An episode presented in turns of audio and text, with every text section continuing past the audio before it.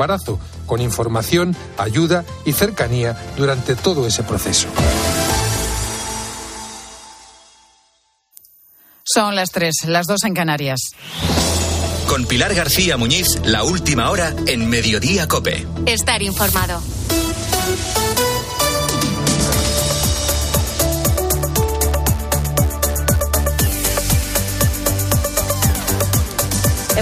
Efectivos de la Unidad Militar de Emergencias, cuando ya se desvanecen las esperanzas de encontrar a supervivientes de los terremotos de Turquía y Siria, pues eh, lograban sacar a esta familia bajo una montaña de escombros. Vale, dame. Vale, tío, vale, vale. Tío. Cuidado con la cabeza, cuidado. Vale, tío, vale. Cuidado con la cabeza. Vale, cógelo, por favor. Va, va, viene, viene, ya lo tengo. Ya lo tengo. Ya lo tengo, ya lo tengo, ya lo tengo. Vámonos, vámonos.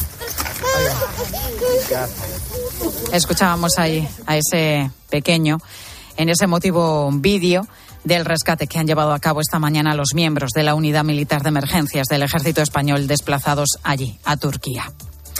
Pues ya van más de 22.000 muertos, son casi 81.000 los heridos y además hay miles de evacuados. En Turquía se superan los 75.000 evacuados y en el caso de Siria, pues la situación es eh, todavía peor, un país en guerra desde hace casi dos años.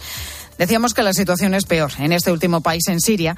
Lo aseguraba esta mañana en Herrera, en COPE, Francisco Otero, coordinador de Médicos Sin Fronteras para Siria que eh, se encuentra por la calle, eh, no sabe a dónde ir, completamente desemparada. Hace frío, está lloviendo, no saben a dónde ir. Hay muchísimas, eh, muchísimas réplicas. la gente no se atreve a volver a, volver a sus casas por miedo que, que se caigan, ¿no? Después de, que hayan sido fragilizadas por todo esto pues toda la información de lo que está sucediendo en Turquía y en Siria, donde se viven horas eh, cruciales porque ya se acaban prácticamente las esperanzas de encontrar a más supervivientes, pues toda la información está disponible en nuestra página web en cope.es. Y el cardenal y presidente de la Conferencia Episcopal Española, Juan José Omella, considera que es una incoherencia que se proteja la vida de los animales y olvidemos, asegura, cuidar la del ser humano en sus momentos de máxima fragilidad. Así se ha expresado tras el aval que el Tribunal Constitucional ha dado a la actual ley del aborto, aprobada por el gobierno de Zapatero en 2010. En la misma línea, esta mañana en Herrera en Cope se ha pronunciado el abogado y exdirector del Foro de la Familia, Benigno Blanco. Es que convierte la vida del no nacido durante las primeras 14 semanas y en la práctica hasta las 22 en una cosa privatizada que se puede destruir a libre voluntad. Es decir, tendría menos protección jurídica que tiene la flora, la fauna, el patrimonio histórico, cultural, etcétera.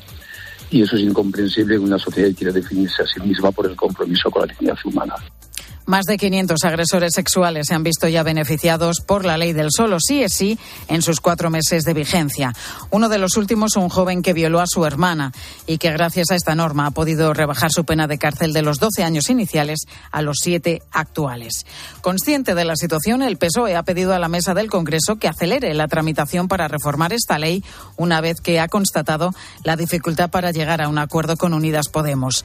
Yone Belarra, ministra de Derechos Sociales, y Félix Bolaños, ministro de Presidencia, han escenificado este viernes lo alejadas que están las posiciones en el seno del gobierno de coalición. Ha quedado claro que ha sido el Partido Socialista quien se ha levantado de la mesa de negociación, presentando esa proposición de ley de manera unilateral. La ley se va a reformar y ahora en el trámite parlamentario se deberán hacer los ajustes que correspondan. Yo hablo a diario con ministros de Unidas Podemos.